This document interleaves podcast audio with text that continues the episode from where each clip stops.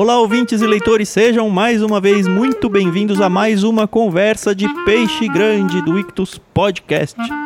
No programa de peixe grande, a gente conversa, como você já sabe, com um peixe grande, mas de um jeito todo descontraído e sobre várias coisas. A conversa mesmo vai dizendo sobre o que a gente vai falar. Obviamente, no final, a gente vai acabar falando sobre livros, afinal de contas, o nosso peixe grande está aqui principalmente para indicar para a gente as suas pérolas que fazem parte aí da sua biblioteca particular. Então, se você gosta de uma boa conversa, se você gosta de livros, vem com a gente.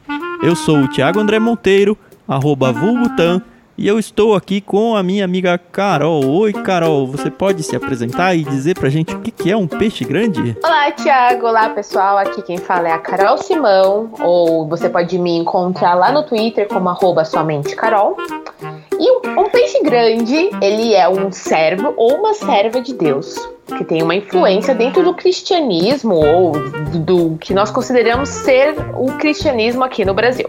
Vocês vão ver que o nosso convidado, ele é um excelente exemplo do que é um peixe grande. Isso, hoje nós estamos aqui mais uma vez, não, não é mais uma vez, porque apesar do homônimo, é uma outra pessoa, ok? A gente vai conversar hoje com o Digital Influencer um dos grandes responsáveis pelo coletivo Tangente. E se você não sabe do que eu tô falando, tenho certeza que o nosso convidado Zé Bruno, lá de Alagoas, vai contar pra gente. Tudo bem, Zé? Tudo bem, pessoal. É um prazer poder estar com vocês no podcast da Ictus.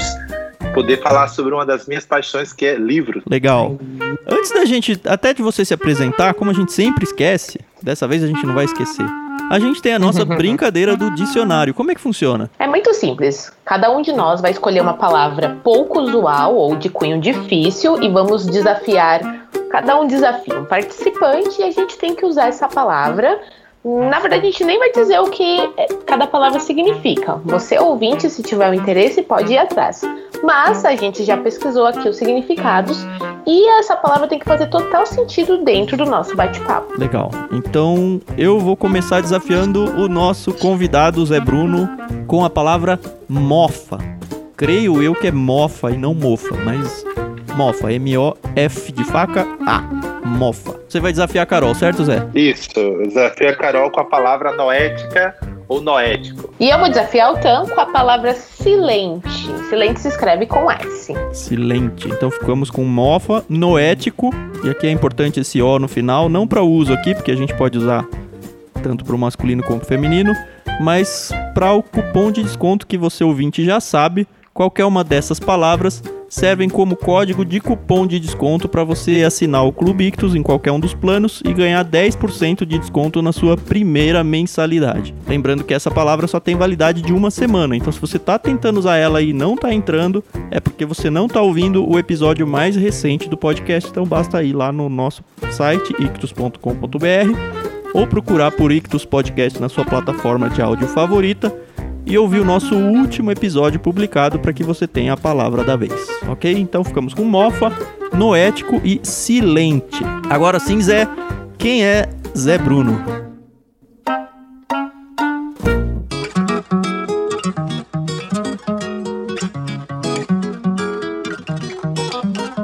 Então, é, o Zé Bruno é um cristão de tradição pentecostal, aqui de Alagoas que gosta de dialogar com irmãos de outras tradições para aprender com ela.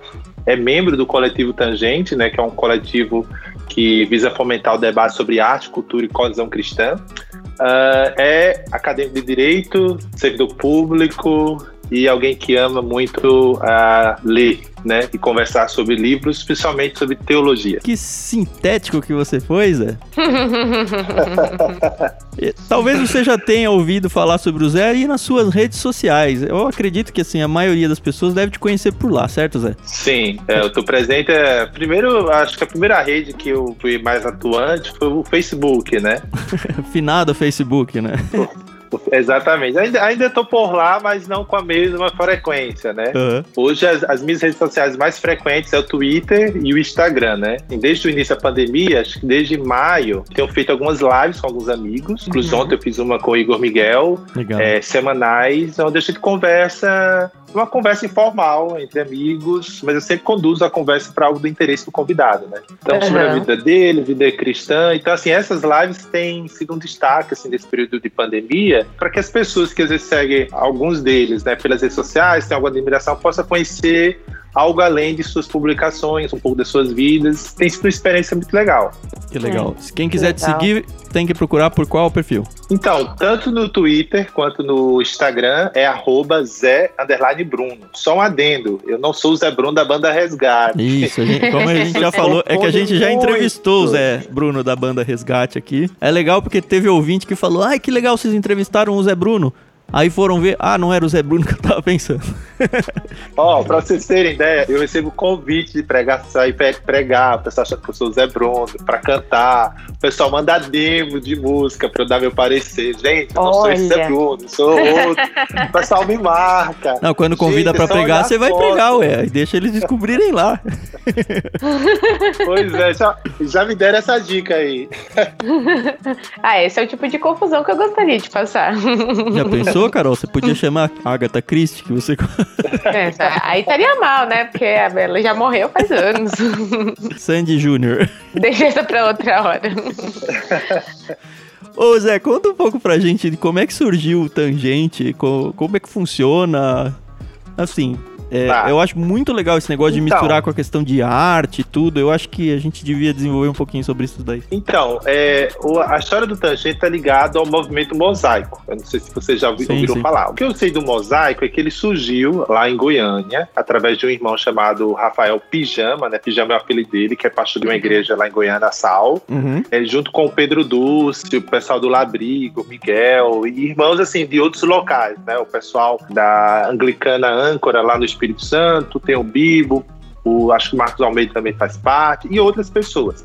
Então, esse movimento é um movimento que busca é, trabalhar nos bastidores, então, assim, ele não tem muita visibilidade do, do que é feito, que visa fomentar uma unidade relacional entre cristãos. Então, o Mosaic é. existe para fomentar. Então, nas redes ele sociais, ainda tá ativo. muito tá, ainda acontece. Só que, assim, é um serviço mais de, de bastidores, né? Porque, por exemplo, nas redes sociais houve muita discussão, debates, é, questões teológicas, principalmente políticas. Então, esses uhum. irmãos perceberam a necessidade de tentar reconciliar irmãos que às vezes estavam separados por algumas divergências, mas que nada impedia haver um relacionamento entre eles. Legal. E o Mosaic ele tem um grupo no WhatsApp e na época quando houve aquela polêmica do Queer Museu não sei se vocês lembram, né? Que era uma mostra que tinha obras de arte que tinha algumas expressões é, artísticas relacionado a, a nudez e atos sexuais, e aí gerou várias polêmicas, né? Uhum. E lá no, no Mosaico a gente começou a conversar. Como tinha muita gente assim que é designer, que tra trabalha com arte, a gente começou a conversar sobre isso. E aí o, o Pijama, ele disse, ó, oh, gente,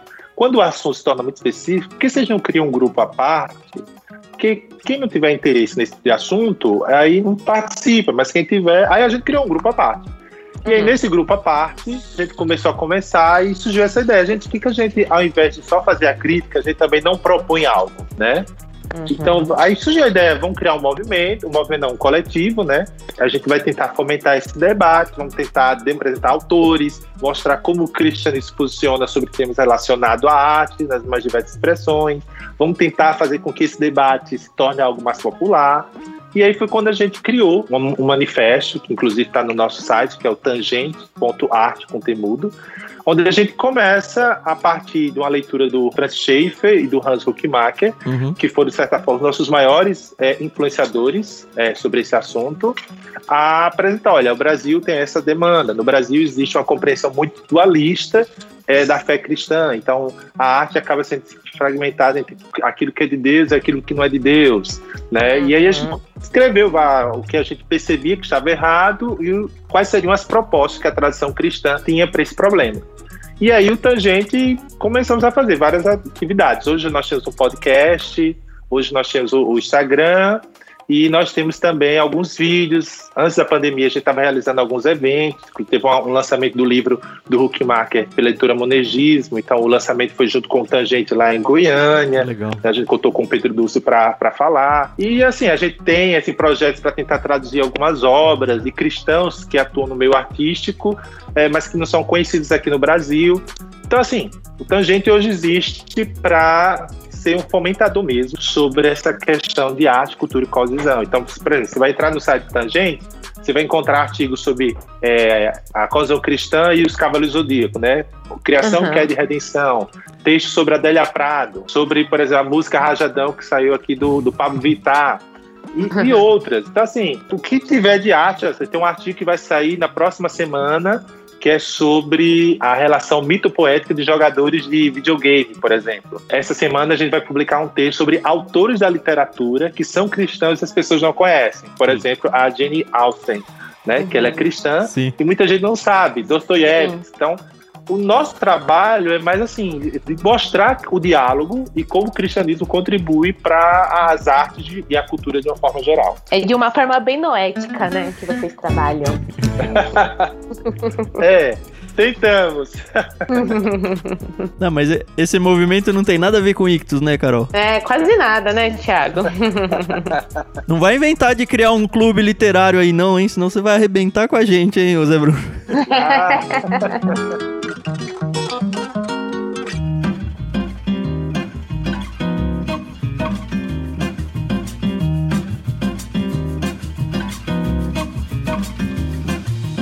Ô, ô Zé, e você tá nesse movimento desde o início, né? Tangente, ele tem a seguinte estrutura: ele tem a curadoria, que são uhum. os irmãos, são um grupo de seis pessoas, tá? E tem a linha de frente. A linha de frente, ela é formada por pessoas que ao longo da história do Tangente a gente percebeu terem maior afinidade e interesse pelaquilo que o Tangente é. Voluntariado mesmo a coisa, né? É, tudo voluntariado, né? Então essas pessoas, elas às vezes produzem artigos. Uma das coisas que eu não mencionei, o Tangente, ele faz uma curadoria normalmente semanal. Então sempre lá no Instagram, a gente posta lá no Instagram vídeos sobre curadorias. Por exemplo, a última que saiu foi do Marcelo, que ele uhum. vai falar sobre o último álbum do Legião Urbana, que eu esqueci o título do álbum, mas ele vai justamente mostrar qual era o contexto do Renato Russo. 20 dias após a, a, o lançamento do álbum, ele falece, então foi no contexto da gravidade da doença dele. Uhum. É, uhum. Vai fazer comentários sobre algumas músicas. Tudo atrás da cosmovisão cristã. É, mas você vai encontrar curadoria sobre filmes, curadoria sobre séries, curadoria sobre livros, uhum. sobre tudo, assim. Tudo que envolve o universo artístico e cultural, a gente vai fazendo. Que legal. E óbvio que tem público para isso, né? Porque eu acho que o público cristão acaba ficando muito carente, né, com essa questão de cultura, porque muitas pessoas acabam confundindo, ai, não, não partiu da igreja, então não posso consumir, né? É coisa do diabo, né? Olha só, no, a gente recebe muitas vezes e-mail e inbox no Instagram das pessoas assim, surpresas, porque não uhum. conheciam o tangente. Principalmente são pessoas relacionadas ao universo da arte. Né? São Sim. pessoas que estão na academia estudando alguma coisa, ou pessoas que têm esse hobby, ou às vezes têm um interesse muito peculiar sobre uma, uma expressão artística. Mas pessoas cristãs, não? Sim, cristãs. Que vê um tangente assim como um escape. Eu percebi nesses últimos anos aí, até por conta do Ictus e das pessoas que a gente tem conhecido no caminho, é, esse grupo aí de cristãos que se importa com a arte, que entende o mundo e consegue interagir com ele, com a cosmovisão cristã dele, preservando a cosmovisão cristã dele deles, eles estavam meio órfãos, né? Eles, assim, viviam Sim. as suas vidas dentro das suas igrejas locais e não tem, aliás, não é nem não tem problema, eles devem viver dentro dos seus contextos de igreja locais, mas muitos deles, talvez a maioria, eles eram meio que rechaçados, às vezes abertamente, às vezes veladamente. E o que acontecia é que eles estavam lá silentes. E de repente surgiu uma oportunidade para ele começar a conhecer outras pessoas e ver que, olha, isso que eu fazia não era pecado, isso daqui não era errado. É só uma mente mais atrasada que não estava enxergando que nós cristãos temos sim que participar do mundo, impactar o mundo e mostrar a nossa verdade dentro do mundo através da mesma arte que o mundo produz, seja ela no contexto que for, só que trazendo junto a sua cosmovisão cristã, de modo que você não macule o nome de Deus. É isso, né? Ó, na, na experiência do Tangente, a gente percebe duas coisas, né? A primeira coisa são pessoas que são artistas, mas elas não têm ideia nenhuma de como relacionar a fé cristã com a arte. Então, elas acabam abraçando é, visões de mundo que não correspondem ao cristianismo. É uma das coisas aí que a gente percebe, inclusive de artistas já, já conhecidos. E, por outro lado, de cristãos que conhecem a cosmovisão cristã, mas que às vezes não sabem é, como aplicar isso na, na experiência cultural, na experiência artística. E aí fica naquela limitação de construir a peça de teatro na igreja, e só. Exatamente. E aí é que entra, por exemplo, né, pra, como o, o, o Ictus trabalhando com livro, para a gente a literatura é um, um, meio muito importante. Desde o início do Tangente, a gente é, criou uma bibliografia que as pessoas que faziam parte do grupo, que tivessem interesse, eram convidados a ler esses livros, né? Uhum. Que era porque a gente entendia que não tinha como a gente trabalhar o tema da arte e da cultura sem que a gente construísse um terreno. E esse terreno Sim. seria compreender o que é a cosão cristã, que as, ah, a cosão é a visão de mundo, é o ó, você vê o mundo. Não é isso necessariamente, né? Uhum. É uma questão mais do coração, enfim. E uma vez que a gente compreendesse esse terreno, a gente poderia então trabalhar a sua aplicabilidade tanto na compreensão da arte quanto na questão da cultura. Então, assim, uhum. para a gente, o, o, tangente, ele sempre vai fomentar pelo menos duas coisas. Três, na verdade. Primeira coisa é o, a importância da igreja local. A gente não acredita em cristãos é, desigrejados, né? Uhum. Sei que há suas exceções, mas a importância da igreja local.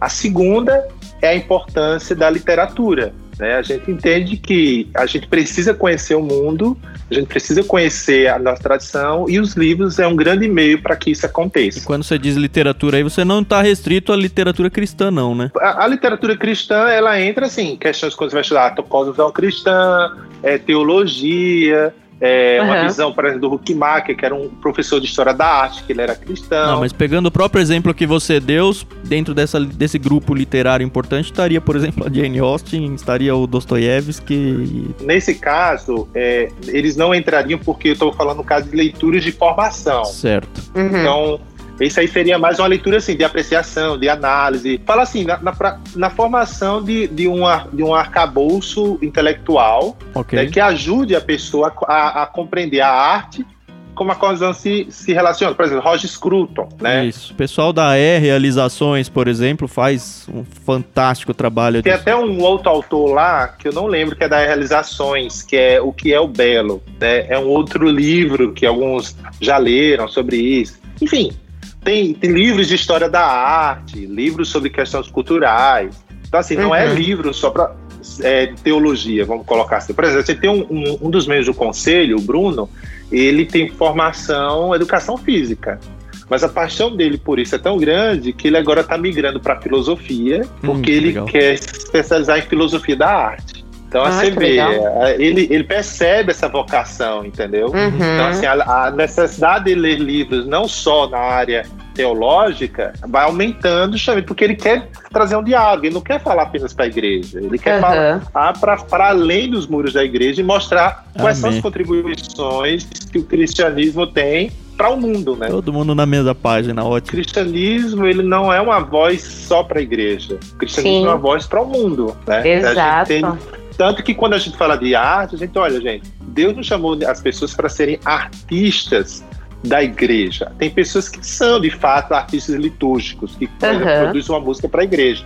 Mas a gente tem que produzir arte, seja ela musical, visual, qualquer outra, para o ser humano né? E é não verdade. necessariamente isso tem que ser uma arte religiosa. Não é do gueto, né? É, exatamente. Você estava falando dos pilares, não perde eles não. Você tava, você falou da participação em igreja local, você levou para literatura e você ia falar mais um, não sei se era o último ou terceiro. Relacionamentos. Isso, vai Relacionamentos. Como a gente, eu considero o Tangente como filho do mosaico, o mosaico tem um eco muito grande nessa questão dos relacionamentos, né? Uhum. Então acho que o Tangente, ele também, a gente entende a necessidade, tanto que a gente é um coletivo que é justamente um grupo de pessoas, de cristãos, que tem um interesse em comum pela arte, cultura e a coesão. Então a gente entende o valor do relacionamento. O Tangente, ele é um grupo de pessoas, né? A liderança do, do Tangente não é uma liderança monocrática. Então a gente entende a importância do, dos relacionamentos. Você tem ideia do alcance de vocês? Não.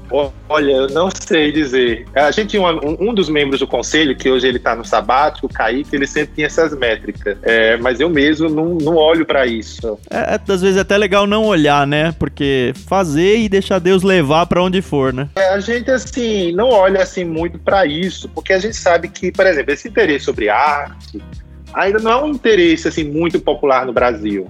Né? E quando a gente fala de arte cristã, no imaginário dos evangélicos, acaba se reduzindo muito a questão da música.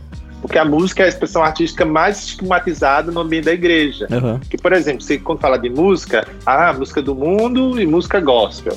Mas quando você fala de cinema, literatura e outros, você não faz essa dicotomia. Pelo menos Verdade. não na mesma proporção que faz com a música. Né? Verdade. Então parece que a arte é reduzida à questão musical, mas a gente uhum. tenta ampliar isso para algo muito além. Ai, tomara que vocês não assim, tenham muito sucesso nessa, nessa empreitada, porque é um caminho muito difícil, né? Infelizmente. Mas, Carol, eu acho que a gente tá vivendo um momento histórico que acho que toda vez que você está dentro de um movimento histórico, você não percebe, ou não tem total noção do tamanho da coisa, ou de sequer se você está vivendo ele ou não. Mas eu tenho percebido que tem tantas frentes que estão aparecendo e ganhando espaços com, com essa ideia maior aí de comunhão, de aproximar o mundo cristão ao mundo secular e a, a, o, pessoal do Tangente está seguindo por aí, tem outros grupos que estão seguindo por aí. O Irmãos.com já segue há tanto tempo. É, a gente tem uhum. visto aí pessoas trabalhando com livros nas redes sociais, no próprio Telegram tem muita gente trabalhando com isso. E eu acho que a uhum. geração nova, ela já está crescendo da mesma forma que criou-se uma geração nativo digital, vai começar a nascer, ou já estamos vivendo, uma geração de nativos, não sei que palavra usar aqui, porque também não é que a gente está eclético, não é uma questão de comunismo, mas é uma questão de enxergar o mundo de uma forma só, enxergar, como o Zé Bruno falou aí, o ser humano, não a instituição. E assim, as instituições elas são importantes no, no, no individual, no contexto ali da igreja local e tal, mas as pessoas elas vivem num mundo que está se conectando pela internet e agora eu acho que finalmente o cristianismo está conseguindo lidar com essa situação e a gente está meio que no olho do furacão produzindo a favor disso nós do Ictus, o pessoal do Tangente e tantos outros que a gente sabe por aí. Recentemente, por exemplo, eu vi um podcast no Bibo falando sobre o tal do Web Crente, que se tornou uma alcunha uhum. aí dentro do Twitter. E as pessoas estão interagindo é. bem, finalmente estão interagindo bem com isso. E olha só, o web crente, ele não é só um grupo de pessoas que mofam na internet, não, tá? não, não é. sérias também. Né? Uhum. Ontem, por exemplo, eu estava conversando com o Igor Miguel e a gente tocou nesses dois assuntos. É, por exemplo, esses grupos, né? Você pega o, é, o Coletivo Tangente, você pega a Anajuri, você pega o, o pessoal do Ictus aqui que traz essa questão da literatura, mas não só da literatura cristã, mas da literatura de uma forma geral e outras frentes. Isso são é, exemplo de teologia pública, é de tentar mostrar assim, olha, o cristianismo ele tem algo de bom para o mundo.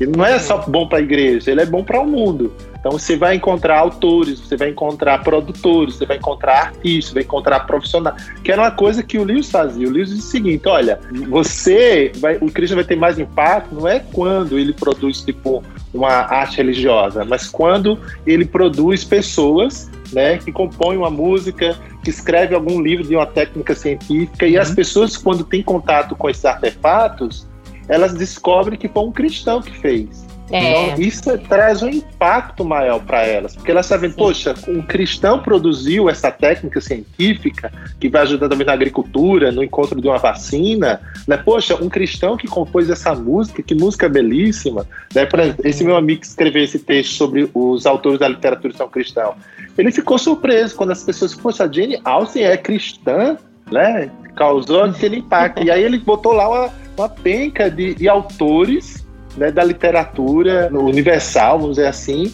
e as pessoas, poxa, Dostoiévski é cristão, Né? Uhum. Dostoiévski evangelizou a Rússia através das suas obras, Isso né? aí. Questões de crime e castigo, falando sobre a questão do perdão e outras. E obras Então, assim- literárias que elas não eram intrusivas, assim, né? Elas não eram apelona no, no sentido de vem aqui, levante sua mão, Sim. vem aqui na frente, entregue sua vida a Cristo. Era uma forma artística, né? Sim, até o Tolkien, as- muitas pessoas não sabem que ele era cristão, né? Porque o, o Senhor dos Anéis não é- e a história dos Hobbits não é tão explícito, talvez, quanto as crônicas de Nárnia, né? O, Mas mesmo nas Nárnias, tem muita gente que não sabe que o Lewis era cristão, né? Exato. Aí até o, o Igor comentou sobre isso, né? Que são iniciativas de teologia pública. Aí vamos falar sobre essa questão de web crente. Ah, Tem pessoas que gostam assim de polemizar demais.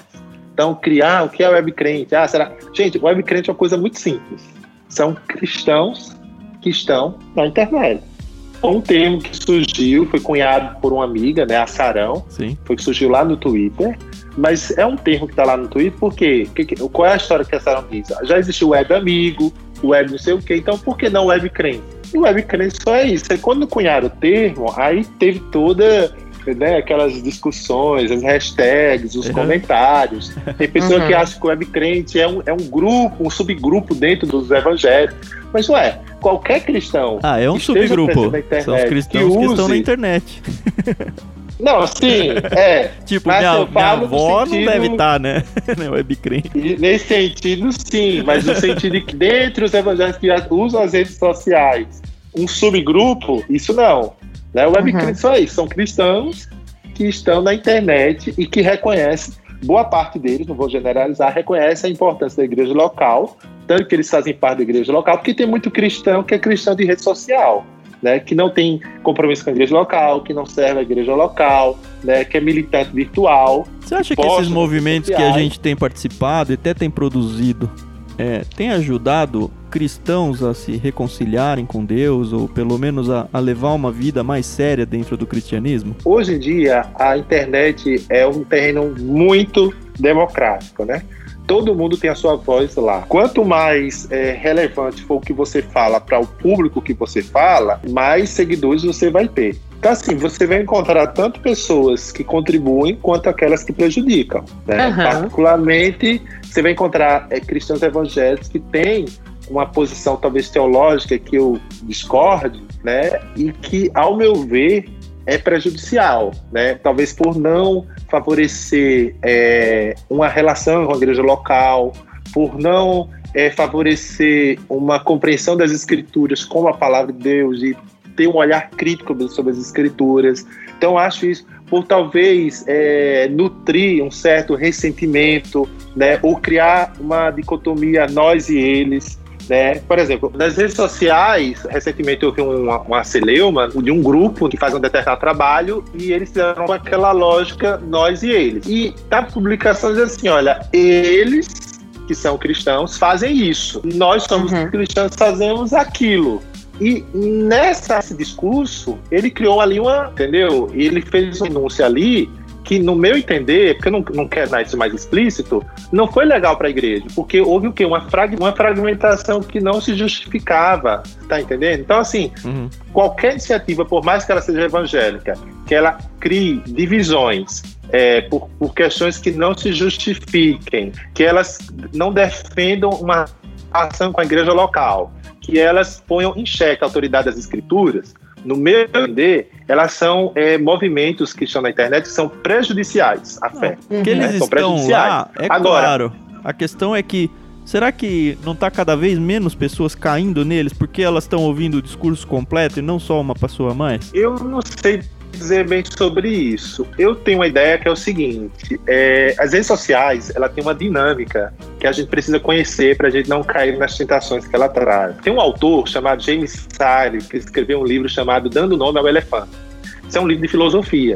Nesse livro, o Sire ele usa uma expressão chamada estrutura de plausibilidade. Ele disse que estava num evento, acho que era o Dawkins, né, o Richard Dawkins, e nesse evento o Dawkins fez uma declaração, mas como a maioria do público que estava ali eram fãs e seguidores do Dawkins, ele foi ovacionado. Mas, se pegar a declaração dele com aquilo que a ciência mostra, era um equívoco. E aí ele Hum. deu esse exemplo para falar sobre a estrutura de plausibilidade. São estruturas sociais que aprovam determinadas é, manifestações, não porque elas estão certas, mas porque há uma afinidade. Então eu, eu peguei isso e até tem um, eu quero construir um texto sobre isso, que as redes sociais funcionam nessa lógica. As pessoas não estão ali para serem convencidas. Dificilmente um debate das redes sociais você vai convencer alguém de alguma coisa. Elas estão ali apenas para fazer valer aquilo que elas pensam. Então cada influenciador ou ícone virtual ele vai ter a sua gama de seguidores, de pessoas que vão curtir as suas publicações sem antes lê-la, mas só porque eles foram as pessoas que produziram aquilo ali. Então são estruturas de plausibilidade. Então, digamos que você tem segue uma determinada pessoa que ensina determinada teologia, vamos falar nesse sentido web crente, né? Que vai de encontro àquilo que eu entendo como evangelho. Eu posso travar até um diálogo com você ali nas redes sociais, mas dificilmente você vai se deixar convencer por aquilo. Então, uhum. as redes sociais raramente, no meu ponto de vista, vai criar um ambiente para que haja uma espécie de convencimento de uma posição, porque as pessoas estão ali mais para defender as suas estruturas. Por outro lado, as redes sociais também têm um problema. Elas funcionam com uma lógica de tornar algo mais pessoal. Então, vou dar mais um exemplo seu comigo. É, eu gravei um, um vídeo no IGTV falando sobre uma determinada pessoa, pessoa que eu conheço, a gente conversa, mas que eu discordei dela, vou demonstrar minha discordância da maneira mais humana e amiga possível. Cara, o meu vídeo teve quase 10 mil curtidas. Né, comentários e tal. Uhum. A pessoa depois me procurou, agradeceu pela forma como eu tratei, né? Vou, vou citar o nome dela, que é uma coisa por o Vitor Azevedo, né? Ele, ele ouviu, ele entrou em contato comigo, a gente discorda em alguns pontos, mas ele a, a, gostou da forma como eu fiz, porque foi uma forma respeitosa. Mas nos outros dias eu gravei mais dois vídeos uhum. falando sobre o tema é, da hipergraça, sobre a Bíblia Sagrada. E esses vídeos teve uma boa é, engajamento, mas não tanto quanto o primeiro. Eu percebi que quando você torna aquilo mais pessoal, fala algo mais pessoal, as pessoas vão estar ali mais presentes. Mas se a coisa era mais impessoal, por exemplo, nos outros dois vídeos eu falei de, teorias, né, de crenças, não teve esse engajamento. Então eu percebo o seguinte, que muitas pessoas usam as redes sociais dessa forma, elas criam uma polêmica, ela cita, ela cita o Beltrano, ela menciona um fato mais específico pessoal, vai ter um engajamento. E se você trata do mesmo assunto sem tornar essa coisa com essa pessoalidade, uhum. ela não tem esse engajamento. Então é uma tentação. As pessoas, para engajar às vezes nas redes sociais, elas criam celeumas, citando nomes, não porque seja necessário, mas porque elas sabem que se elas fazerem isso, elas vão ter um engajamento maior, elas vão ter uma participação das pessoas maiores e isso vai favorecer elas nas redes sociais. Isso é uma tentação para o cristão. E uhum. aí entra a questão da ética. Será que é ético? Olha, eu entendo que há situações que é necessário dar nome aos bois. Eu entendo. Uhum. Mas eu não acho que todas as situações você precisa fazer dessa maneira. Sim. Né? Então, assim, eu acho que às vezes no webcrente, no, no universo da, das redes sociais, a apologética, né, que normalmente é, é esse posicionamento são em tom de apologética de defesa da fé, eles são muito beligerantes, muito bélicos, uhum. né? Eles acabam mais prejudicando do que contribuindo. É. Né? A gente precisa pensar uma apologética é, que olhe para o seu interlocutor, que, uhum. de quem uhum. você está discordando, como alguém que foi criado à imagem e semelhança de Deus, não como inimigo. É muito do que o, o Schaefer falava, né? Exatamente. Exatamente, exatamente. É, esse é um assunto, né, que dá assim pano para manga, né? Tem... Vai então, o Pedro Dulce, no livro dele, o Pedro Dulce tem um livro chamado Inteligência para quê? Como usar somente para glória a Deus da mundo cristão. Uhum. E aí ele gasta dois capítulos falando só sobre isso, que ele chama a ortodoxia dos relacionamentos. Às vezes a gente se preocupa muito com a ortodoxia bíblica, e é importante, mas a gente não pode fazer isso às custas da ortodoxia do relacionamento e vice-versa. Que é justamente sim. a treta né, que houve entre o Francis Schaeffer e o Calbar. Né? O, o Bar escreveu uma, uma carta para o Schaefer, já que não tinha rede social, então foi por carta. Uhum. E aí ele diz: olha, a sua apologética é como se fosse um tratado de criminologia, né? Onde você denuncia o crime, você julga o crime e você dá sentença ao crime. Então eu não tenho mais o que fazer aqui, não tem diálogo entre a gente. Uhum. E aquilo uhum. impactou muito a vida do Schaefer, né? Tanto que depois disso ele teve uma crise de fé e foi onde saiu dois livros, né, que é A Verdadeira Espiritualidade, que eu recomendo para todo mundo, uhum. e Não Agente Sem Importância, né, onde o Schaefer, até o Alan Porto, quando ele vai comentar sobre isso, ele diz, olha, o Schaefer, no momento, ele se arrependeu do conteúdo da sua carta, da sua crítica ao bar, que ele se arrepende da forma como ele fez. Então, a forma como se faz a apologética, ela é tão importante quanto o conteúdo da apologética, né? E eu acho que o que falta muito na experiência virtual brasileira cristã é uma apologética cuja forma demonstre ao outro que você o ama. E é por isso que você está agindo dessa maneira. Mas a gente tá. Vai chegar lá, Zé Bruno. A gente está ajudando a, o barco a remar para esse lado aí.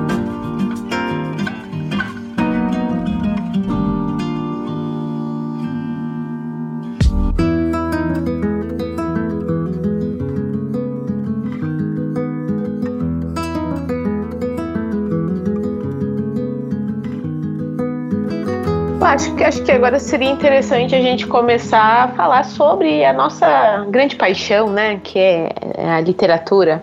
A gente já percebeu que o Zé Bruno é um homem muito atual, né? Um homem que, que gosta, né, de, de ser moderno. Não um sei se é essa, bem essa tempo, palavra. Né? Isso. Então a gente queria saber um pouco assim, como que começou a sua paixão por livros, como é que foi, nunca gostou, aprendeu a gostar depois de mais velho, como é que foi? Então, a minha paixão por livros, eu acho que ela antecede aos gibis. Né? Na minha infância eu era leitor voraz de gibis, né? principalmente dos gibis do Maurício de Souza, né? Turma da Mônica, uhum. é, eu lia tudo. Né? É, minha mãe trabalhava do comércio e em frente à loja que ela trabalhava tinha uma banca de revista. Uhum. Então o meu hobby era passar tempo lá na banca. Depois, com, lá na, na época da TV Manchete, né? Eu sou da década de sou de 83, né? Uhum. Então, é, teve o auge dos Cavaleiros do Zodíaco. Ah, vivemos todos aí. Todos não, a Carol é novinha, né? Mas olha, ainda sou milênios, é geração milênios, tá?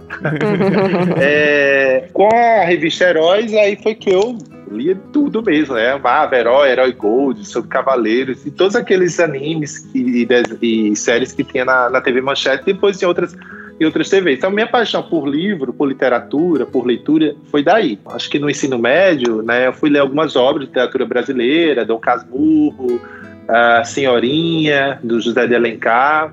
Mas eu Sim. confesso que naquela época a literatura brasileira não me agradava muito, não. Eu sempre apenava para ler Sim. um livro desses, né? Uhum. E teve também outro, um livro do Sidney Sheldon, né? Que, a gente, que eu li também, alguns livros dele, mas na área de infanto juvenil. Acho que o último livro infanto juvenil que eu li foi A Infância Acabou, acho que é de um autor brasileiro, eu não lembro nem o nome do autor. É bom? Olha, pra época eu gostei. Uhum. Infanto Juvenil é, foi legal. E quando eu me converti, isso foi em 96, eu comecei, comprei dois livros, lembro como hoje, que foi O Poder Secreto, do Wood, que é um livro de 1888, mas eu comecei a ler e não dei conta. Depois li um livro, comprei outro livro chamado Como Ser um Missionário, do pastor Timóteo Ramos, mas esse também eu cheguei na metade. E quando eu comprei o meu terceiro livro, foi que a porta da leitura ela se abriu para mim e eu passei a amar a leitura, que foi um livro do Marcos Lucado chamado Simplesmente como Jesus. Olha, Esse livro, ele me deu um prazer pela leitura que é uhum. assim, eu sou muito grato a tanto a CPAD, que foi quem publicou o livro, quanto o próprio Marcos Lucado, né? Uhum. Hoje o Marcos não é um autor que eu ando lendo, né? Mas ele na Mas minha. Ele abriu uma porta aí. Exatamente. Então eu passei a devorar todos os livros dele, né? é, simplesmente com Jesus, nas garras da graça, aplauso do céu, é, quando Deus sussurrou seu nome, o trovão gentil, ah, enfim, vários, é, aliviando a bagagem. Então, assim, eu tive muita experiência além das obras do Marco Lucado, e depois eu fui ler, assim, outros livros, né, mais densos na área de teologia. Eu estou mencionando mais teologia, mas à medida que eu estava avançando na graduação, no ensino médio. Você foi para direito, né, que você falou? Então, minha primeira formação é relações internacionais. Eu sou formado hum. em relações internacionais, a minha segunda é direito, né? Hum. Então, assim, em relações internacionais, eu lia muito sobre política, né? Maquiavel, é, Tocqueville, Alex Tocqueville, então eram mais livros técnicos da área, assim como uhum. o direito. Eu nunca fui assim um leitor da área de literatura, literatura ou romance, como queiram alguns, né? Então, por exemplo, acho que eu, um livro que eu amei foi o Conde Monte Cristo. Né? Gostei ah, mesmo é, desse livro. É. Eu li na época de Relações Internacionais, mas não tinha nada a ver com o curso, né? Uhum. E esse é, é, grande pra caramba, esse né? Esse é o Alexandre Dumas, né? Ai, agora você me pegou. Gente, eu, às vezes eu, eu esqueço o nome de alguns autores, tá? eu não lembro o nome dele, do autor dele, mas assim, eu gostei muito do Conde de Monte Cristo. Uhum. E, e, e, assim, é, é um livro que tem uma mensagem cristã ali, né? Que é justamente a questão do perdão, né? Sim. É, da vingança, do perdão. Depois eu fui ler as crônicas de Nárnia, só que eu não completei as crônicas todas. Uhum. E eu quero voltar, né? Quero ter, assim, eu já tô aqui com alguma. A trilogia espacial do Lewis, né? Que saiu uhum. recentemente pela Thomas Nelson. Uhum. Quero ler o Hobbit, que eu ainda não li. E concluir as crônicas, né?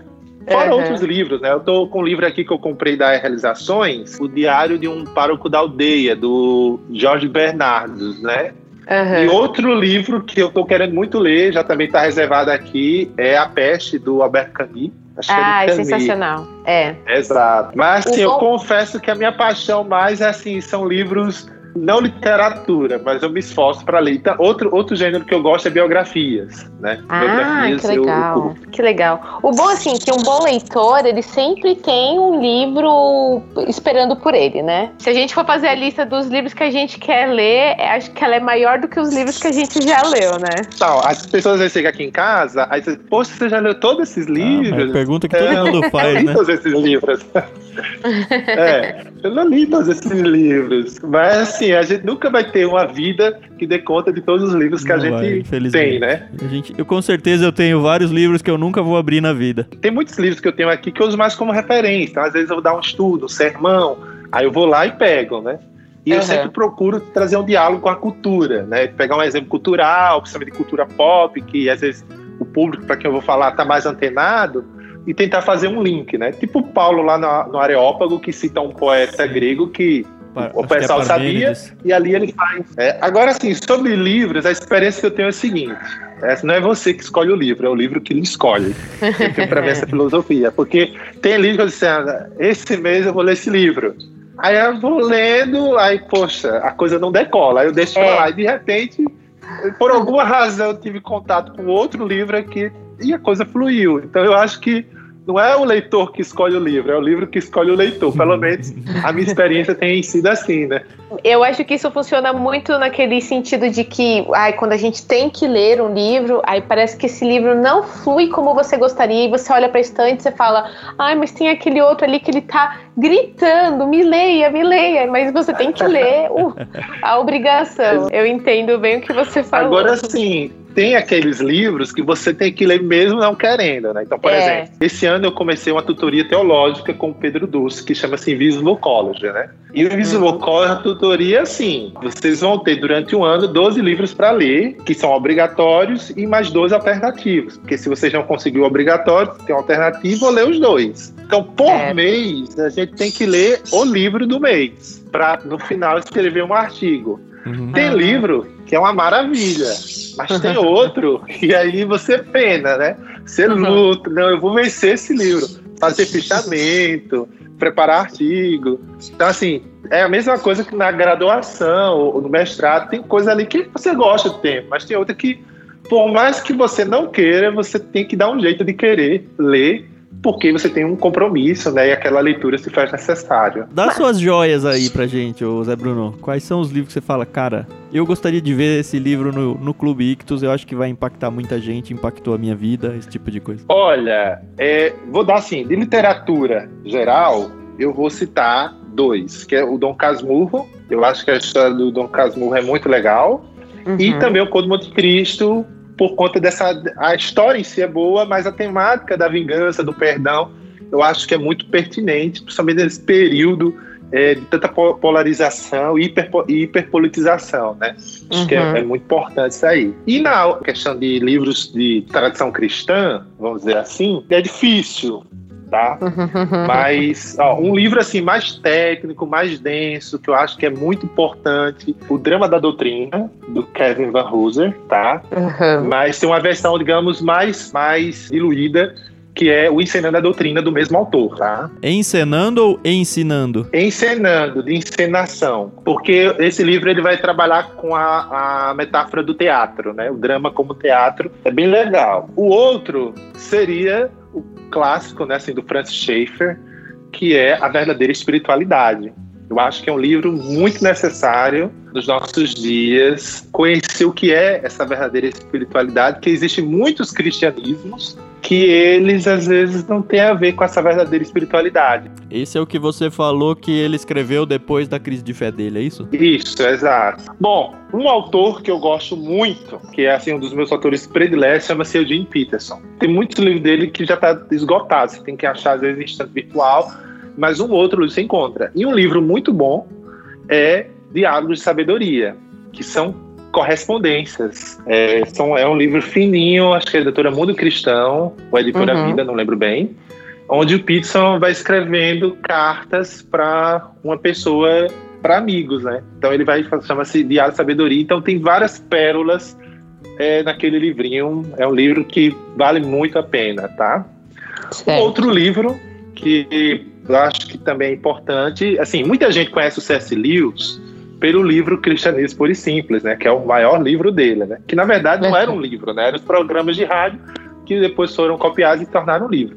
Uhum. Mas o Dr. James Houston, que é um amigo do Lewis, né? Que ainda está vivo, uma das vezes que ele esteve ao Brasil, ele falou que para o Lewis a sua obra mais importante foi A Abolição do Homem, então, hum. acho que a leitura da Abolição do Homem, para quem gosta do Lewis, é um livro que às vezes não é tão valorizado, mas que deveria, né? É um livro que ele vai uhum. falar sobre a questão dos valores, da moral. Primeiro kit, ah. né, Carol, que a gente mandou foi ele? Ou o segundo? Foi? acho que foi o primeiro. Só uma observação quanto a Thomas Nelson, né? Ela tá fazendo, assim, livros que não são bons por pelo conteúdo, mas também na questão estética dos livros. É. Por dentro e por fora. Né? Design, né?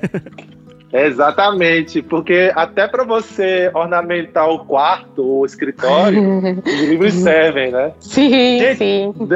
Ainda dá para citar mais ou, ou já deu? Por favor, não. Outra aqui do Eugene Peterson, que talvez seja possível encontrar, é o livro dele chamado Espiritualidade Subversiva, que é uma série de artigos que ele publicou. E esse livro é da Mundo Cristão, estou vendo aqui. Um outro autor que eu curto muito é o Dr. James Houston, né? Que é um dos uhum. fundadores do Regent College, onde o, o Eugene Peterson era professor. E o Dr. Houston tem uma série de livros pela editora Palavra, que é O Criador, Felicidade, Desejo, Oração e o Discípulo, que é maravilhosa. E o Dr. Houston, ele é esse amigo do C.S. Lewis que está vivo ainda, né? Uhum. Tem quase 100 anos. É um erudito, assim. Ele teve no Brasil, acho que há um ou dois anos. Que legal. É, teve no Serra de Cristo, teve em, em, Brasília. É uma pessoa, assim, que tem muito a, a contribuir. E, e, e, ele é muito, muito, multidisciplinar, né? Ele não vai falar só teologia, então ele fala teologia, psicologia, ele vai falar sobre filosofia, enfim. É uma pessoa que muito multidisciplinar, é erudito mesmo, né? Que legal. Gente, é, é, tanta opção aqui. Ah, assim, tem um livro que eu, eu peguei recentemente, eu comprei com a autora, né? Que é uhum. da Marília Camargo, que ela é de São Paulo, ela é jornalista. Ela lançou dois livros muito interessantes, né? Lembrando, não são livros teológicos, são não. livros uhum. mais jornalísticos mesmo, né? Um é Feridos em Nome de Deus, uhum. onde ela vai falar sobre o abuso da autoridade religiosa, de pessoas que sofreram é, no contexto das igrejas, por abusos da, das suas lideranças eclesiásticas. Esse ah, livro ainda, é, ainda não recebi, então uhum. tem muita entrevista com pessoas que passaram por isso, com pastores, enfim. E uhum. o que ela me mandou, já chegou, é Entre a Cruz e o Arco-Íris, a complexa relação dos cristãos com a alma afetividade. Então aqui ela vai ouvir vários pastores falando sobre essa questão, é, de cristãos que abandonaram a homossexualidade, daqueles que não abandonaram, daqueles que abandonaram e voltaram. Uhum. Então ela faz todo o apanhado jornalístico. Eu não li ainda esse livro, ela tá? é cristã, não? Mas a Marília é. E o livro que eu estou lendo hoje, do ponto Visual College, foi lançado pela editora Monergismo. O autor dele chama-se Royal Kuiper, com K. Ele foi um senador na Holanda. Chama-se Capital Moral. Esse é um livro que, embora dele ter sido publicado por uma editora evangélica, na minha opinião, ele deveria ser adotado ou será adotado em várias universidades do Brasil para várias áreas da academia. Porque é um livro que ele vai trabalhar a partir dos ensinos do Pierre Bourdieu, que uhum. desenvolveu a questão sobre o capital político, capital social, e ele vai dizer, vai falar desse capital moral. Então ele vai falar sobre a questão da crise que a nossa sociedade pós-moderna vive pela falta do capital moral. O que a moralidade está relacionada justamente à nossa relação com o outro. Então, a forma como eu lido com o outro diz respeito com essa moralidade. Ele vai dizer que está acontecendo justamente com a pós-modernidade um espacelamento dessa relação com o outro de modo que o senso de comunidade não está existindo. E a própria definição de moralidade está se desassociando do relacional, né? Exatamente. Então ele vai mostrar que a crise que a gente vive hoje é uma individualização hum. e ele vai fazer toda uma arqueologia. É um livro. De uma leitura, assim, embora o tema possa parecer complexo, ele é muito leve a leitura Sim, qualquer pessoa que lê vai entender, ele é muito claro. Uhum. Foi uma das coisas que eu me admirei, né? Ele é, um, é, muito claro, então ele vai trabalhar, e sim, lógico que ele vai mostrar as contribuições do cristianismo, mas uhum. a ênfase dele não é essa. Ele vai mostrar com os próprios autores que trabalham essa questão, o Kuyama, Pierre Bourdieu, Tocqueville, tantos outros. Uhum. Cara, é um, tá sendo uma experiência muito boa ler esse livro. E você pode aplicar ele a várias coisas. Por exemplo, eu penso muito no direito de família, que ele vai falar dessas relações líquidas, né? Ele vai estar muito Bauman, né? Essas uhum. relações líquidas que, é, que, que perde essa solidez, né? E isso envolve o casamento, isso envolve as amizades, né? Isso envolve, por exemplo, as questões das próprias redes sociais. Ele, ele, ele menciona essa crise. Gente, é um livraço, Capital Moral, do tutor Royal Kuiper. Ele teve, inclusive, ano passado, aí em São Paulo, no Mackenzie, eu tive a oportunidade de estar aí. E vale muito a leitura desse livro. E só para fechar, porque acho que eu já citei muito, mas não poderia deixar para trás, o livro do Pedro Dulce, tá? O Dulce, ele escreveu vários livros, mas eu vou destacar três livros dele. Um, Fé Cristã e Ação Política, Certo. Ele saiu pela leitura Ultimato. O outro é aquele que eu falei, Inteligência para quê? Usando a sua mente para a glória de Deus, da Mundo Cristão. Uhum. Eu acho que é um livro assim que ele é muito amplo, né? Ele vai falar sobre ciência e fé, vai uhum. falar sobre a relação com a academia. Então, ele toca em vários pontos sobre os relacionamentos. Acho que é um livro muito bom. E o outro foi o último dele, que é identidade e sexualidade que o Pedro uhum. assim tem se dedicado muito a essa questão de compreender essas questões de gênero. Inclusive ele tem oferecido um curso sobre isso e desse curso saiu a necessidade de fazer esse, esse livro, né? Que o primeiro foi lançado como e-book e agora tem a versão física dele, né? Identidade e sexualidade da editora, se eu não me engano, um monergismo. E ele vai tocar em questões que às vezes não é tão tocadas assim, né? De uhum. compreender a identidade, a relação com a sexualidade, o gênero, né? O que, que, tem a ver isso com a, com a fé cristã. Bem legal. legal. Gente, eu poderia falar vários livros aí, mas confesso que selecionar alguns é, é, difícil, viu? É.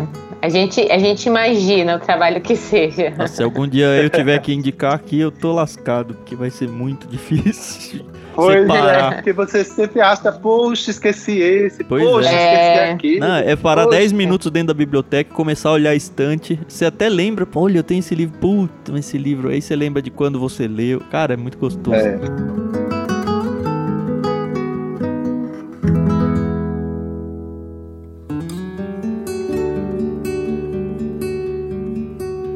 Bom, a gente vai chegando ao final do nosso bate-papo.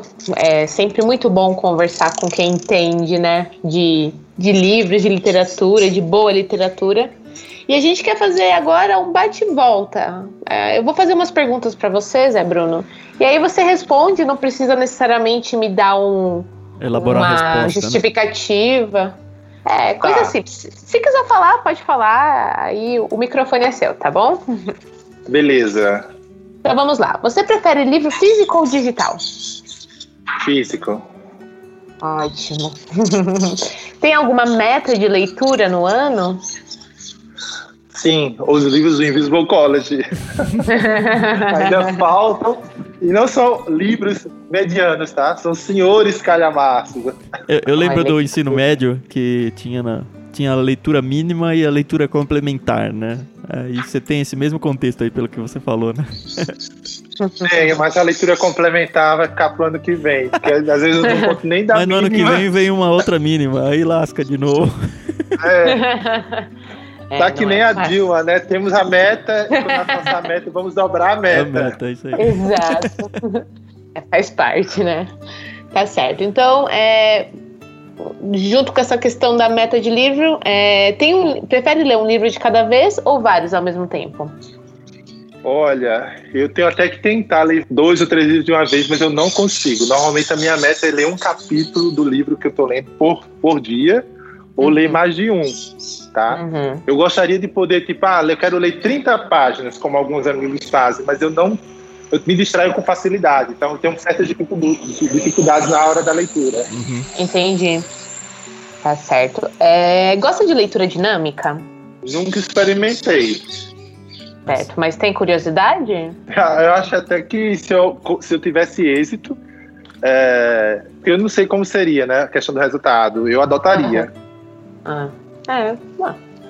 É uma possibilidade, né?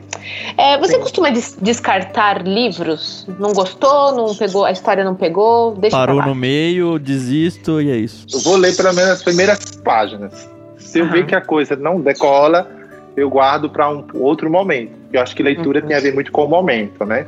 Sim. Agora, se eu estiver lendo um livro, cheguei na metade, poxa, esse livro aqui, não, eu vou ter que concluir ele, porque se eu cheguei, a- pelo menos se eu fui- cheguei na metade do livro, eu não posso deixar só da metade para depois não. É tipo prato de comida visi- na visita, né? Você não gostou da comida, mas tem que ir até o fim. É, exatamente. e assim, Zé, qual assim a importância que você vê hoje da curadoria? É, tanto de livros quanto de música, arte. Qual que é a importância da curadoria para a população de um modo geral? Eu vou falar para a minha experiência, tanto no Tangente, eu nunca fiz uma curadoria no Tangente, mas eu Aham. tenho feito curadorias, por exemplo, eu tenho um canal no Telegram onde eu faço uma curadoria literária. A curadoria funciona como uma espécie de resenha de livro. Aham. Só que em vez de você ler, você vai ouvir alguém que já leu, né, ou que conhece, e expor a, aquele livro, né? Para que você Aham. saiba, pô, será uma degustação do conteúdo do livro. Então, acho que a curadoria, a curadoria, seja ela qual for, ela normalmente tem essa função, né? Ou seja, o curador é alguém que está tomando de conta, é alguém que tem um interesse por aquele é, objeto, tá- aquele artefato que está sendo apresentado. Então ele Aham. conhece, ele pode fazer a crítica, ele pode sugerir, olha, se você está afim de um livro é, que trate sobre isso, que trate sobre aquilo, esse livro é bom. Olha, esse livro aqui não é bom por conta disso, disso, mas ele tem importância para que você compreenda determinado debate, né? O Uhum. contexto desse outro livro depende desse. Então, assim, a, a curadoria ela serve mais como essa resenha, como uma apresentação, né? Para que a pessoa que está interessado naquele artefato, seja literário, musical ou de qualquer outra natureza, ele possa saber se ah, é isso que eu estou precisando, né? E Uhum. pode ser que a curadoria dê certo no sentido da pessoa, ah, comprei, assisti, é, fiz uso e vi que tá ok. Com essa, ah, pô, não era bem isso que eu esperava. Então, assim, a curadoria ela serve mais nesse sentido, né? Eu acho que ela é importante, por exemplo, eu faço muito uso. Quando eu quero precisar uma coisa, então eu vou ler resenhas. Ou vou ver o que, é que as pessoas que já leram dizem Aham. Sim. né? Ou então filme, né? Às vezes, por exemplo, na Netflix, Netflix ou Amazon Prime ou qualquer outro, são várias opções. Eu acho Aham. que o ser humano não foi criado para ter muitas opções, porque ele fica, ele gasta mais tempo em selecionar do que em assistir. Então, Sim, às vezes verdade. eu pergunto um amigo, tem um amigo lá, o Gustavo Show, que ele trabalha muito na área de cinema, faz podcast de cinema, show. Me ajuda aí, o que, é que tem de bom tal, não sei o que. Então, como é uma pessoa que está muito nesse universo, então ele vai Uhum. lá, ó, assiste esse filme, essa série, ó, isso aqui é Uhum. legal por isso, ah, isso aqui para quem gosta daquilo, entende? Então, assim, é, eu vejo por aí. É, esse Ah, negócio legal. do Netflix é interessante, né? Porque se você for ah, pelas avaliações do próprio Netflix, é quase tudo cinco estrelas ou quatro e meia. E aí quando tudo é excelente, nada é excelente, né? É, exatamente. Não, e outra coisa, né? Como a experiência Netflix é muito personalizado, então às vezes o, catálogo que aparece para você não é o mesmo que aparece talvez para o seu amigo, porque É. ela fa- É. é, tem um algoritmo ali que coloca é, filmes e séries relacionados ao que você já anda vendo. Né? Isso. Aí, no meu caso, eu Às tô vezes você, você acaba não tendo acesso a outras coisas que talvez seriam do seu interesse, porque os seus primeiros interesses É. eh, levaram que a, a Netflix ou Amazon Prime selecionassem obras mais afins. Aí eu tô lascado, porque os meus maiores interesses são Patrulha Canina, Cid, o cientista. e aí quando eu vou lá, ele fica me sugerindo esse tipo de coisa, sabe? pra quem tem filho vai entender Pois é. A última pergunta que eu faço pra vocês é: quem que você gostaria que fosse um peixe grande aqui no Ictus? Pessoas que você conhece ou que você fala, cara, essa pessoa. Só pode citar um. Não, pode citar Não. várias. Quantos você quiser. Ah, tá. Então, gra... Ou assim, não é graças certeza a que a pessoa vai aceitar. né? Mas assim, é, só lembrando que a gente segue dois pilares assim que definem o que é um peixe grande. Primeiro que a pessoa tem que ser uma pessoa cristã séria, que leva o cristianismo a Uhum. sério. A denominação pra gente pouco importa. A segunda é óbvio que a pessoa goste muito de ler, né? Quero até agradecer aqui em público a pessoa que me indicou, acho que foi o Bujac, né? Foi, foi Burjá. Gente, eu quero agradecer a ele, fiquei muito honrado com essa ação e poder estar. Eu acho que é, projetos como esse, que favorecem a leitura de uma forma ampla, eles são muito importantes até para o amadurecimento da, da fé de muitos irmãos que às vezes vivem num contexto, às vezes, dualista, contexto assim, às vezes de bolha, que só enxerga o gospel, né? E não percebe a beleza da criação em outros aspectos além dos muros da igreja, né? Então Uhum. acho muito importante essas iniciativas. Bom, eu indico aqui o Pedro Dulce, é um que eu indico, né? Uhum. Ele é leitor voraz, literalmente. O Pedro, até numa live que eu fiz com ele, disse que não assiste filme, não assiste série, uma coisa muito rara, então ele tá praticamente. Se tiver acordado, ele tá lendo. o, o postando, é. Senão é, é o Igor Miguel, Uhum. ele, e, ontem eu fiz essa live com ele, então foi muito bom. O Igor é, já me ajudou muito em termos de leitura, de indicação, de conselhos. É uma pessoa assim, muito querida. Então, Uhum. o Igor Miguel. O Pedro é da Igreja Presbiteriana Bereia, lá em Goiânia. O Igor é da Igreja Esperança, dos pastores da Esperança, lá em Belo Horizonte. Tem um amigo meu, que é o Gabriel Dayan. Inclusive, lançou um livro recentemente chamado Manual do Universitário Cristão pela Uhum. editora Pão Diário, se eu não me engano. Ele é lá de- do Curitiba. O Gabriel, ele é um leitor, lê muito, não só teologia, mas vários outros tipos de, de livros. Ele é da área do direito.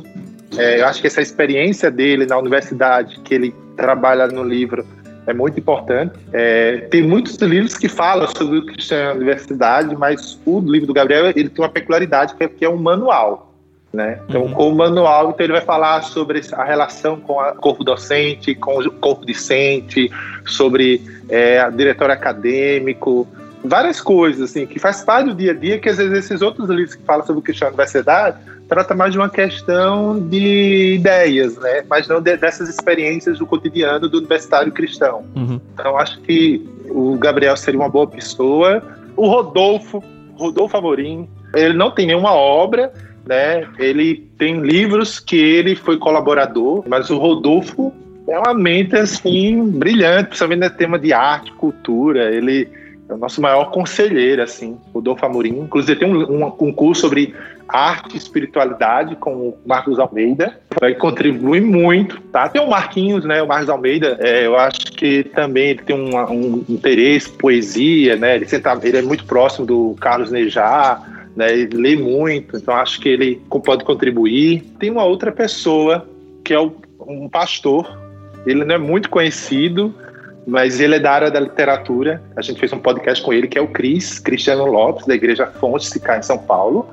E o Cris, acho que ele é doutor em literatura. E, cara, foi um dos melhores podcasts que eu fiz junto com o Tangente sobre literatura, foi com ele, Cristiano Lopes. Cris é animal, assim. Acho que vai ser uma experiência muito boa, porque ele, trabalha muito a literatura na questão da educação, na questão da ressocialização. Então ele é fantástico. Tem Nossa, o Lucas. Gonçalves, aí de São Paulo. O Lucas, Aham. ele é. Acho que ele é seminarista presbiteriano. E ele é uma das pessoas que mais conhece a obra do Tolkien. É o, o- o Lucas, né? Você já então aposta que ele vai escrevendo indicar sobre o Tolkien, é isso. É, o desafio é ele indicar outro autor que não Tolkien, né? Então, assim, mas é um cara sensacional, manja muito do Tolkien. Um amigaço. Gente, desculpa eu indicar amigos, é porque. Não, mas é essa ideia mesmo. não, que isso. Então, acabamos se conhecendo das redes sociais e depois virou um encontro real, né? Uhum. Guilherme Marino do Projeto Sola. É, ele já foi, já. Ah, já foi, né? Já foi. Ah, tá. Mas é bom Guilherme está escrevendo esse texto sobre a relação mitopoética, é ele. Tem a Ana Stout, que ela é do Coletivo Tangente. Ela é filha do Guilherme Carvalho. A Ana ela é artista plástica e ela lê muito, né? Ai, gente, eu tenho medo de, de ser injusto aqui, porque tem tanta gente boa. A outra pessoa seria o Bruno Rosa, que ele também é do, ele é do Coletivo Tangente. Ele é, ele é essa pessoa que ele é formado em educação física e está migrando para filosofia, porque ele quer se especializar em filosofia da arte. Então ele é um cara assim, que tá lendo muito, é lá de Goiânia. Eu acho que seria bom também conversar com ele, saber o que, que ele anda lendo. São pessoas assim que vai agregar muito. Se você quiser que eu continue, eu continuo. Posso indicar muito mais. Pronto, ó, o Bruno Maroni, aí de Jundiaí. O Maroni ele lançou um livro agora pela Box 95. Pronto, a Box 95 também tem editora, né? Então eles publicaram o Bruno, ele é aluno do Invisible College e era acadêmico de teologia. E o TCC dele foi sobre cultura pop. E aí ele foi transformado em um livro. Então a Box vez lançou um livro dele sobre cultura pop, onde ele faz uma análise, uma exegese cultural. Então ele vai explicar o que é a cultura pop, o que, que tem a ver com a fé cristã. Ele vai falar várias músicas, YouTube, outros e outros. Então, assim, é, ele é um cara que lê muito, inclusive ele terminou agora um curso sobre jornalismo cultural, acho que alguma coisa assim. É um cara que é muito antenado, tem produzido muito, né? Texto, publicado nas redes sociais, texto. É um cara assim que ele tá lendo muito, mas ele é muito dentro do segmento daquilo que ele gosta, que é Legal. cultura, arte. Então Será acho que vale a pena conversar com ele. Será uhum. que ele uhum. sofre muita piadinha com o Bruno e Marrone? Não? Eu acho. Eu acho que, que existe essa mofação com ele aí, viu? ah, pronto. Tem uma pessoa que eu não posso esquecer. Não sei se vocês já indicaram, que é o Marcondes Soares. Não. não. Marcondes, ele é lá de Recife. Ele é um dos pastores da igreja anglicana, episcopal anglicana, muito amigo dos Basos vocês conhecem, né? Sim. Uhum. Inclusive, o Marcondes foi quem fez o casamento deles. Ai, que legal. O Marcondes é a pessoa assim, que eu conheço que mais, mais sabe sobre a história é, do evangelicalismo brasileiro, né? Ele é uhum. é formado em ciências sociais, então ele tem vários, tem um acervo assim de, de reportagens, de artigos. É um cara que lê muito, lê muito, né? E lê sobre religião, teologia, lê, enfim, eu acho que vale a pena uma conversa com o Marcondes. Show. Ah, e tem também o Daniel Deliver, que é o cara por trás do Lecionário, é lá de Goiânia. Não sei se você conhece o projeto Lecionário. Sim, conheço. Pronto, o Daniel Deliver, que o nome dele é Daniel Vieira, na verdade, né? mas que às vezes na, no perfil da rede social tá Deliver, né? Uhum. O Daniel é, Vieira é um cara assim, ele é mestre em filosofia, ele é um cara assim que lê muito, principalmente lê autores é, obras em inglês. Ah, então, acho que ele é um cara que tem uma riqueza literária muito grande para transmitir da experiência dele, é, tanto na questão da academia quanto nessa questão da igreja, assim, de uma forma geral. Ah, gente, eu acho que eu vou parar por aqui, porque senão não vai acabar. tá ótimo.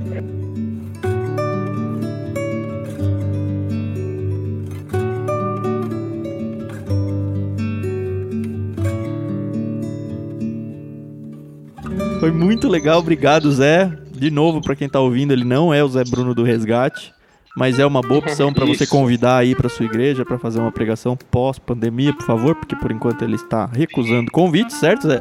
Só virtuais agora. Isso, se você quiser convidar ele para uma live, então talvez seja uma boa ideia por enquanto, né? e é isso. É, a gente está muito feliz então com a sua presença, agradece demais o tempo que você teve com a gente. Para você ouvinte que não conhece a gente, caiu aqui de paraquedas, você pode encontrar a gente no site ictus.com.br. Lá você tem todos os episódios organizadinhos ou procurar por Ictus Podcast em qualquer plataforma de áudio que você goste de, de ouvir aí. Lembrando, Ictus escreve-se I-C-H T-H-U-S. O melhor jeito de você me encontrar, eu sou o Tan, é arroba vulgo Tan no Twitter, que é onde eu mais interajo. É lá no Twitter também, arroba somente Carol, apesar que a maternidade está me impedindo de ficar muito tempo, mas faz parte. Pode acompanhar a gente também lá no Telegram. A gente tem um canal lá, é o t.me barra Ictus Podcast, tudo junto, óbvio. E é isso, quer interagir com a gente nas redes sociais, na que você usa aí, hashtag Ictus Podcast também, é tudo Ictus Podcast, tudo fácil, tudo tranquilo. E você, Zé Bruno, qual que é o melhor jeito para as pessoas te seguirem que você falou, é aqui é o supra-sumo da coisa? Twitter e Instagram. É, arroba Zé Underline Bruno em ambos. Gente, eu queria agradecer muito a vocês. Foi uma conversa muito boa, muito fluida, muito orgânica. É, foi bem legal e principalmente falar de algo que nós três gostamos, que é ó, livros, né? Literatura. Enfim, Deus abençoe vocês, Deus abençoe Amém. quem está ouvindo esse podcast e que eu tenha uma curadoria literária, né, onde eu faço indicações de obras lá no Telegram, é um canal. Então, quem tiver interesse, é só ir lá no meu Instagram, que é o arroba. Tem um link na bio, clica nesse link e lá ele tem lá todos os links onde eu tô, né? Twitter, YouTube, Telegram, clica lá no Telegram e aí semanalmente eu sempre tô dando indicações de livros, falando sobre autores. É, normalmente são relacionados à teologia à vida cristã né? Mas vez ou outra sobre temas que não tem não está relacionado a isso diretamente. Né? E a porta de entrada para quem quiser Legal. conhecer mais a fundo o coletivo Tangente é tangente.art com T mudo, é isso, né? É, esse é o nosso site, mas tem também o perfil no Instagram, que é a nossa vitrine, né? Que é o arroba coletivo Tangente. Né? Lá também tem um link na bio. Então, todas as nossas publicações saem primeiro lá no, no Instagram e remete já para o site. Né? Hoje mesmo a gente vai, lançar, vai publicar aquele texto sobre autores da literatura né, que são cristãos e muita gente não sabe. Legal. Esse hoje mesmo Show. deles foi, já deve estar tá lá na, na timeline deles, lá bem lá para baixo. Né? Legal, obrigado Zé Bruno mais uma vez. Foi um prazer te conhecer quase pessoalmente aqui, né? Mas obrigado é... pelo tempo. Valeu, um abraço. Um abraço e até mais para os ouvintes. Obrigada, Semana que vem viu? a gente volta. Até mais, pessoal.